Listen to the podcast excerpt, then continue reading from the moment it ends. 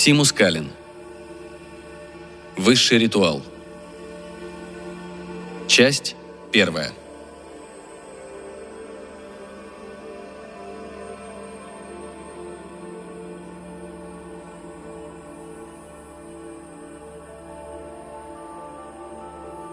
В XIII веке Испания все еще была поделена между христианами и мусульманами.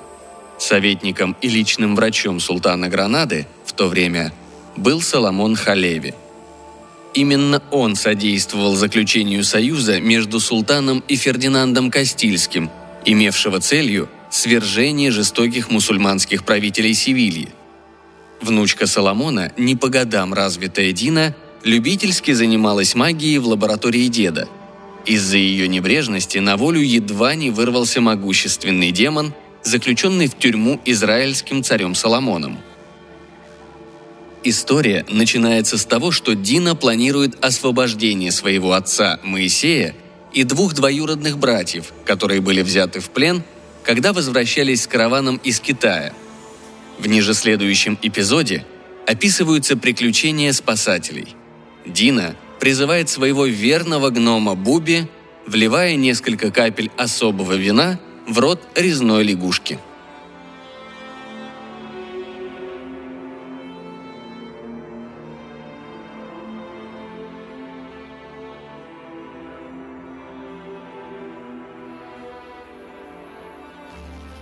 «Мома, но почему ты такая упрямая?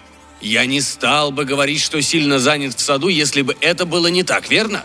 Зачем мне врать?» Шляпа Буби красовалась на небольшом столике посередине комнаты. Мома всегда считала, что без шляпы муж выглядит безнадежно молодым. Особенно с этой своей прической. Короткие прямые волосы стояли дыбом, словно иглы у дикобраза.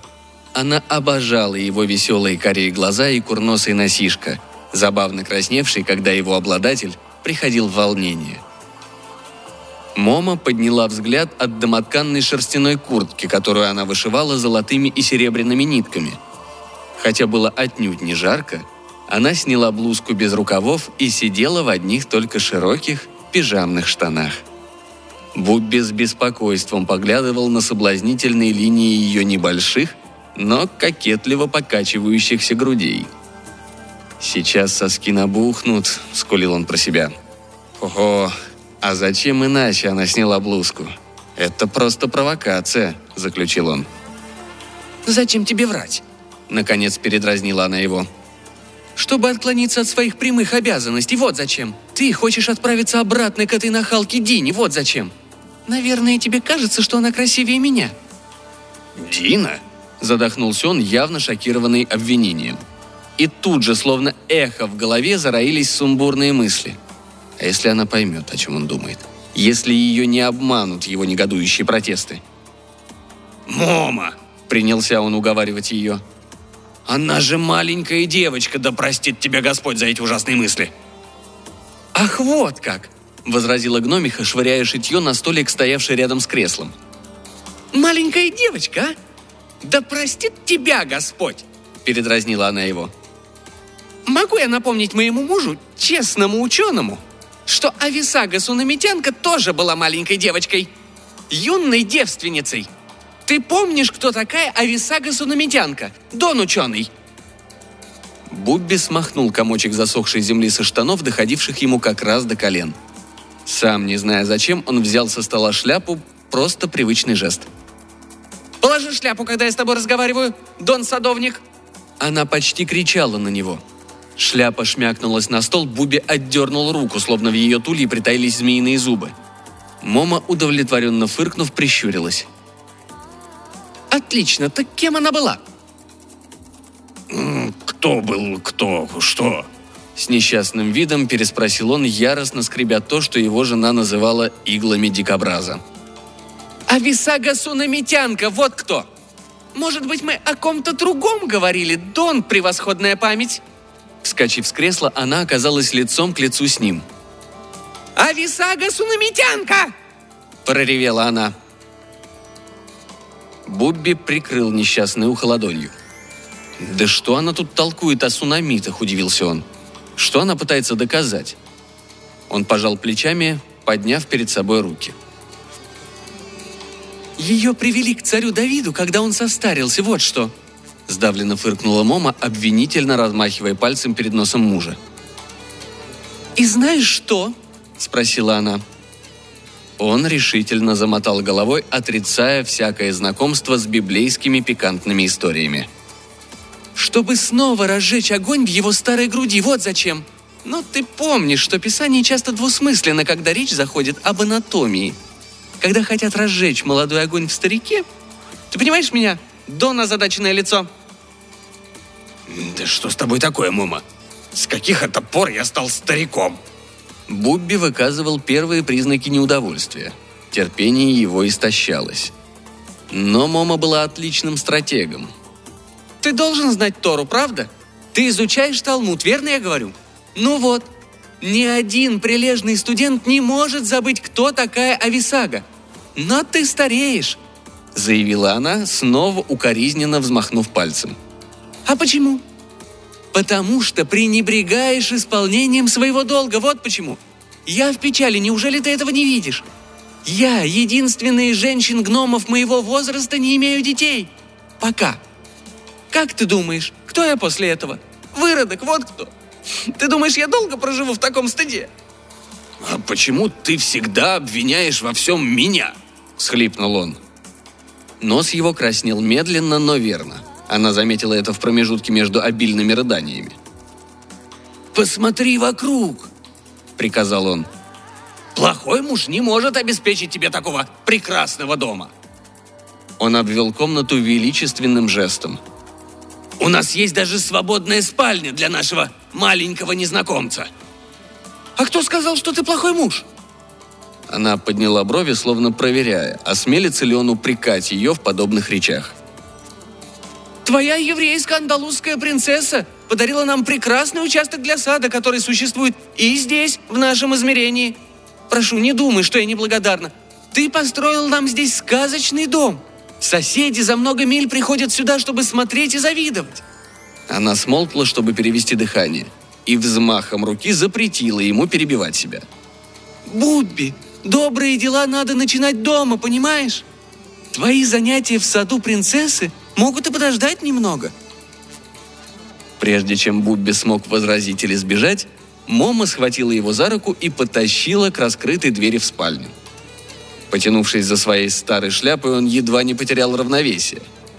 Не выпуская его руку, Мома проявила удивительную силу.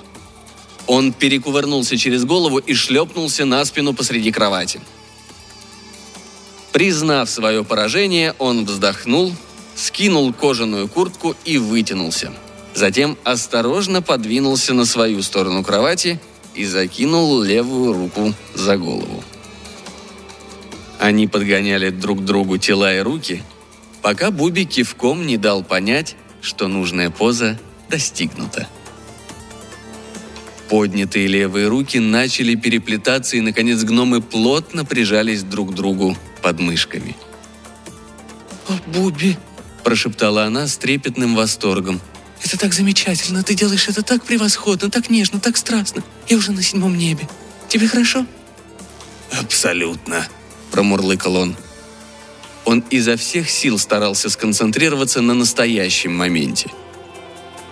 Дина, великолепные мечи, похищенные им, юный Иосиф, секретная комната в доме Соломона, трудности с Мусой, демоном, и еще большие трудности с этим чокнутым джином, отцом Мусы. Все это продолжало бешено вертеться в мозгу, отвлекая его. «Буби, Буби, ты чувствуешь напряжение? Это самая замечательная минута в моей жизни. Мы, наверное, вместе достигнем блаженства. Я знаю, мы больше не будем бездетными. Я говорю тебе, это оно самое. Невероятная вспышка света под потолком почти ослепила его. Глаза Мома были закрыты.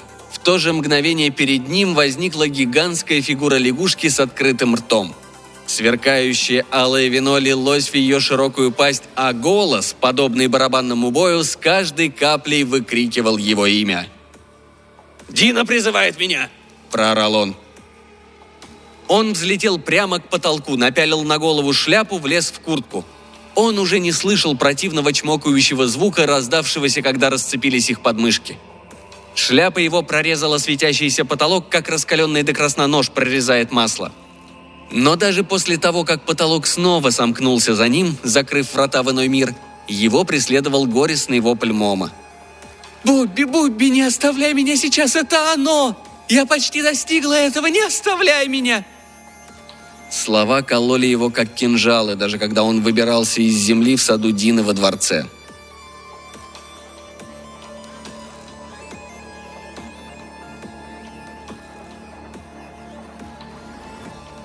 Тобой все в порядке?» – любезно спросила Дина, закрывая крышку ларчика, в котором хранилась фигурка лягушки и небольшой флакон с вином. «Ты мирно спал, когда я позвала тебя?» – поинтересовалась она.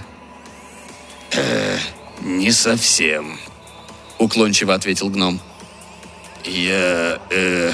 хм...» Он замолк и начал подпрыгивать, переминаясь с одной ноги на другую. «Э, «Может быть, в следующий раз», когда ты соберешься призвать меня, то удовольствуешься одной каплей, хорошо? Очень маленькой. А затем подожди немного, ладно? Я в торопях чуть не забыл надеть шляпу. «Прости, я еще не приобрела необходимую сноровку». С недоуменным видом Дина смахнула несколько комочков земли с его плеча. Затем хихикнула. «Шляпу? Сейчас так тепло, а ты волнуешься насчет «Она мне нужна, чтобы попасть сюда», — прервал он. «Я не могу перенестись к тебе без шляпы». Он указал на клочок земли между двумя рядами морковки, где он только что появился. «Она проникает через любую преграду, эта шляпа. Ты не видела, как я пришел?» «Тебя не было, а в следующий миг ты возник. Ты появился внезапно, но как бы из ниоткуда». Она пожала плечами – Боюсь, мне по-прежнему не совсем доступны тонкие детали магии». Дина поднялась с ковра и приблизилась к гному. Он, не обращая на нее внимания, уставился на легкий шелковый ковер. То, что надо. «Как ты думаешь, откуда я пришел?» – спросил он, подойдя к морковным грядкам. Он ткнул рыхлую землю большим пальцем ноги, и из нее появились два меча. Дина задохнулась от изумления – он указал на землю. «Ты пришел из-под земли? Из-под сада? Ты живешь там, внизу, в норе?» «В доме», — возмутился он, снова перепрыгивая с ноги на ногу. «И в очень неплохом доме, заметь. Даже моя жена Мома так считает». «Но...» — запинаясь, произнесла она. «Э, «Как ты смог построить там, в земле, дом? Чем вы там дышите? Куда дым уходит?» «Дина, ты все понимаешь слишком буквально. Только люди так педантичны насчет этих вверху, внизу, на этой стороне, на той стороне. Это другое измерение, только кажется, что это внизу. Но если ты выкопаешь яму, то не найдешь моего дома. Если будешь копать, не переставая лет 200, то, может быть, доберешься до Китая, но не до моего дома. Но как это возможно? – простонала Дина. У нее начала болеть голова. «Не волнуйся, не волнуйся!» – взмолился Бубби, похлопав ее по маленькой руке. «Это, возможно, потому что Земля круглая. О, только не задавай вопросов. Земля...» Он остановился, наклонился к апельсиновому дереву и подобрал плод. «Круглая, поверь мне. Здесь Гранада». Он указал на одну сторону апельсина. А здесь Китай. Он перевернул фрукт. Просто. И все же я ныряю прямо вниз. И я дома.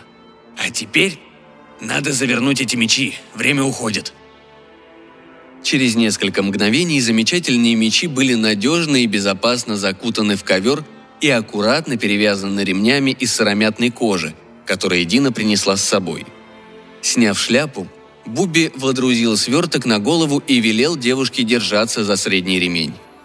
Они миновали роскошный сад, обходя кучу мусора. Рабочие трудились изо всех сил. Султан спешил закончить свой новый город внутри города. Его называли Альгамбра из-за красноватого цвета камня. У ворот Дину ожидала свита. Ее дед и султан не желали нового похищения – Разумеется, стражники не видели, как Бубби закинул сверток на седло Дины. не видели его удивительного прыжка на круп лошади, сделанного, казалось, вопреки закону всемирного тяготения. Лишь Дина могла видеть своего преданного помощника. «А где юный Иосиф?» – прошептал Бубби. «Ты имеешь в виду этого мавра, который принадлежит моему деду?» – высокомерно переспросила она. «Так говорят только невежды», – упрекнул он ее. Затем разразился такой высокопарной тирадой о словоупотреблении, что скоро Дина совсем запуталась в его напыщенном академическом иврите. «Ты не мог бы высказываться проще, на местном наречии, которым мы здесь пользуемся? Ты выражаешься так, словно сочиняешь комментарий к Вавилонскому Талмуду». «Да неужели? Тебе, возможно, будет интересно узнать, моя дорогая принцесса, что в Вавилоне говорили на арамейском. А я просто сказал тебе, что Мавр – неверное название в данном случае. Мавры происходят из северо-западных областей Африки, и они не чернокожие. Иосиф же родился на юге пустыни, на самом юге. Бубби вертел шляпу на пальце, когда она оглянулась. И на лице его светилось выражение превосходства и самодовольства. «Клянусь бородой пророка», Тяжело вздохнув, покорно произнесла Дина по-арабски. «Африка – это все равно Африка, верно? А что касается твоего драгоценного Мав, Иосифа, то я отправила его недавно домой с ящиком моих вещей».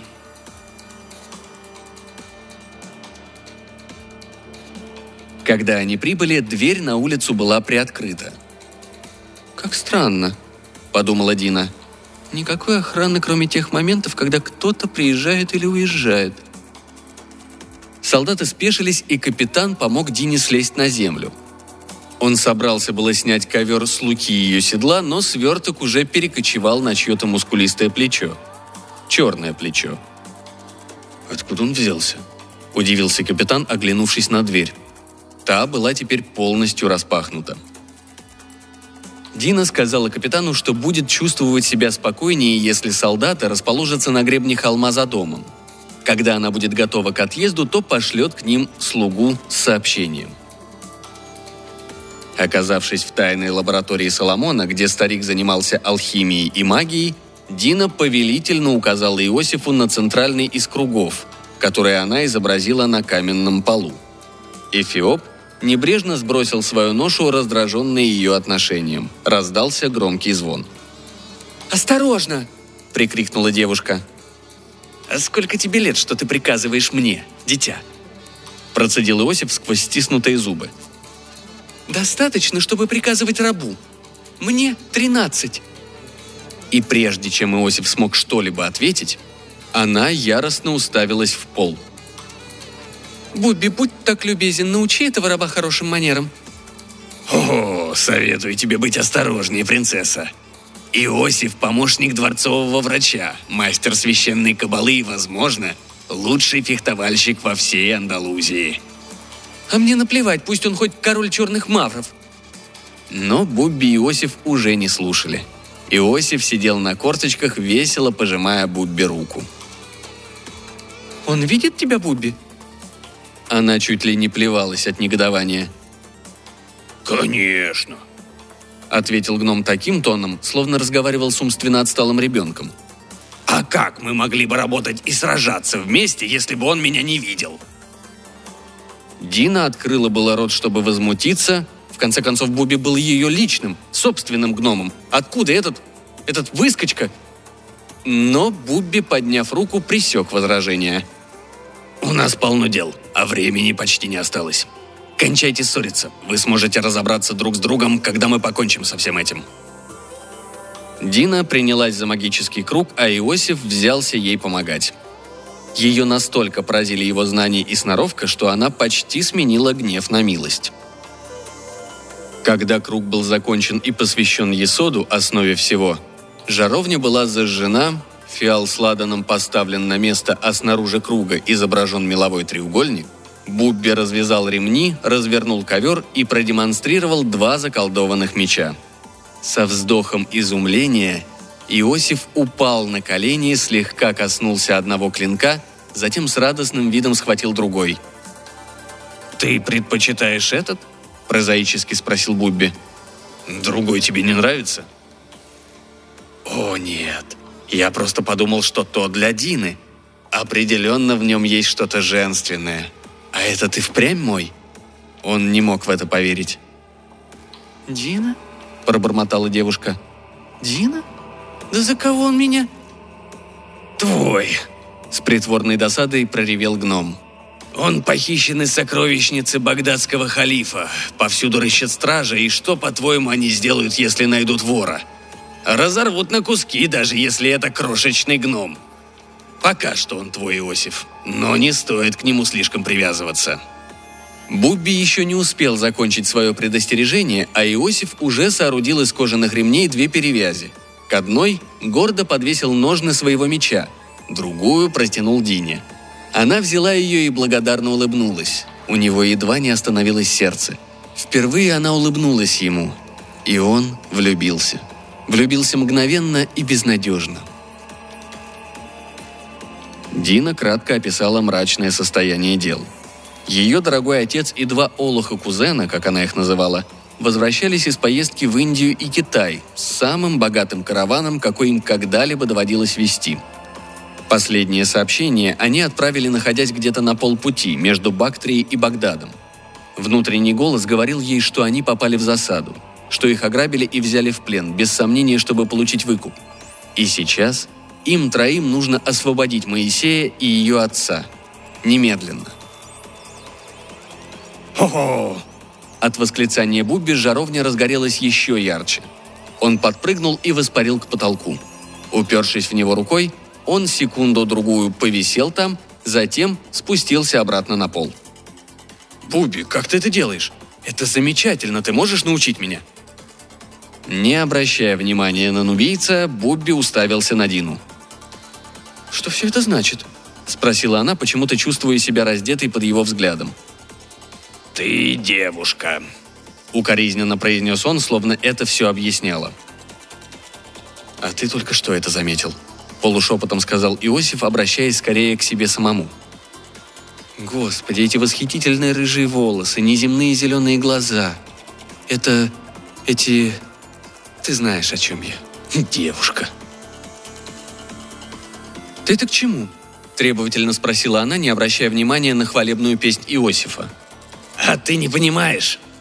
Буби снова взлетел к потолку, но сразу же вернулся обратно.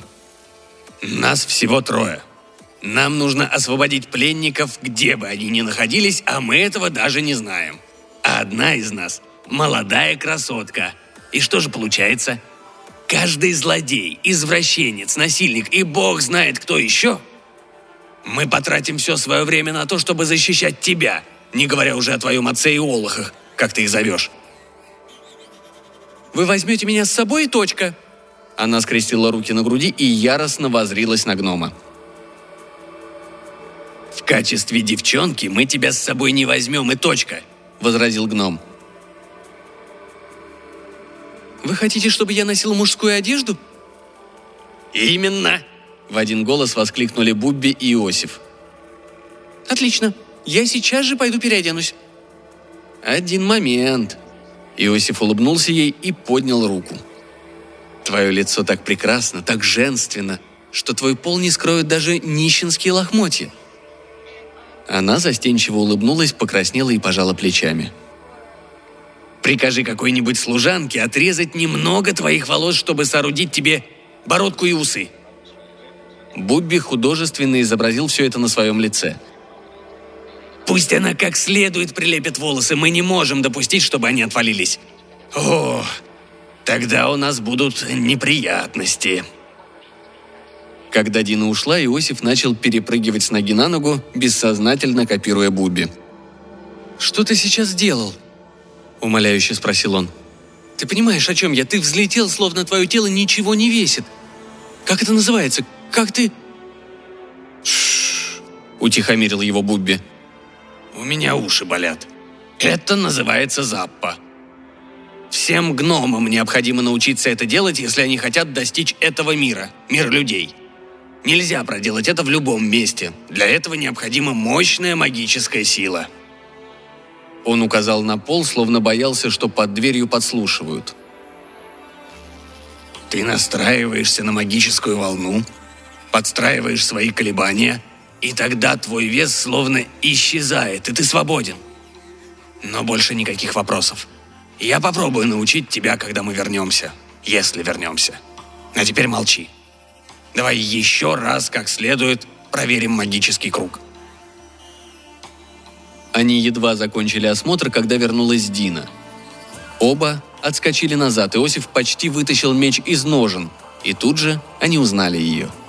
На ней был длинный плащ, капюшон скрывал большую часть лица, видна была лишь ярко-рыжая борода. «Пошли», – прошипела она. «Время идет. А кроме того, если дедушка вернется прежде, чем мы закончим, это, скажем так, грозит большими неприятностями». «Мы готовы отправиться в путь по первому твоему слову, принцесса Халеви», — насмешливо произнес Иосиф. Вытащив меч, она протянула его рабу. Он стал прямо перед ней и скрестил свой клинок с ее клинком. Она велела им мысленно представить себе четыре пентаграммы, которые она создала по направлениям четырех сторон света, и соединила языками голубого пламени – когда ритуал изгнания был окончен, и Дина приступила к заклинанию, с помощью которого они должны были перенестись в астральную плоскость, Иосифу представилось, что он несется куда-то со скоростью света. Все трое почувствовали, как некая могучая сила подбрасывает их вверх-вниз. Внезапно события приняли жуткий оборот. У Бубби вырвался страшный стон. Раб и девушка увидели, как внутри треугольника с северной стороны кругов материализуется кошмарный коричневый отросток, напоминающий ногу. Выросли три огромных пальца, похожие на когти дракона, и в мгновение ока ухватили Бубец за беззащитную босую ногу. Когти впились в плоть. Меч в руке Иосифа ослепительно сверкнул, но прежде чем клинок успел поразить вражескую лапу, появился Муса, демон, и одним пинком расправился с ней. Иосиф огляделся по сторонам.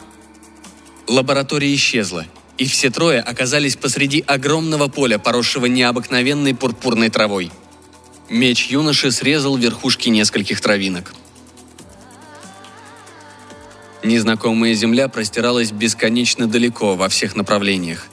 Небо имело бледно-лиловый цвет, но с него лилось не меньше света, чем с неба у них на родине.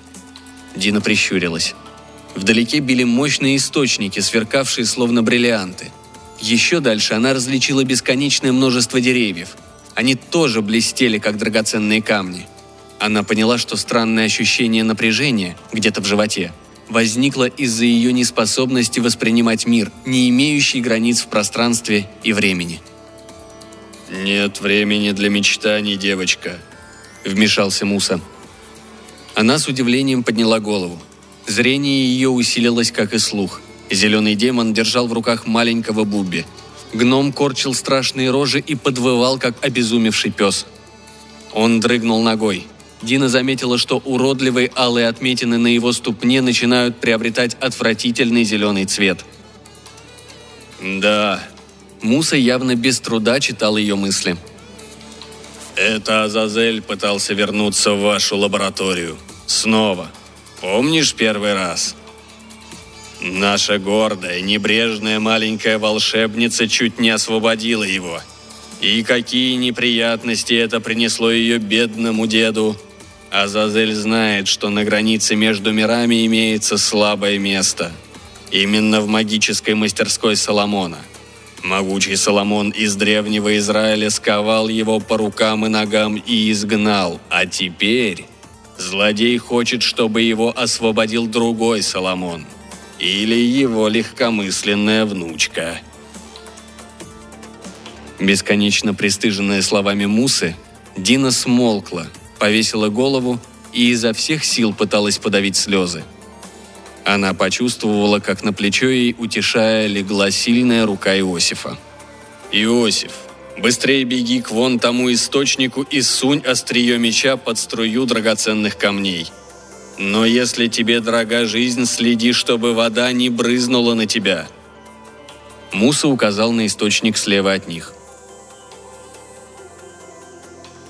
Через несколько минут Муса прижал Бубби к земле, а Иосиф прикоснулся острием меча, словно раскаленным железом гноящейся ране. Вспыхнул яркий свет, запахло горелым мясом, и рана исчезла. Муса неуловимым движением вскочил на ноги, нубиец спрятал меч в ножны.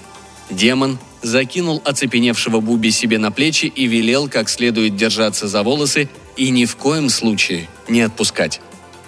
Когда Бубби завопил, желая узнать, что они с ним сделали, Муса шлепнул его по ноге и приказал замолчать.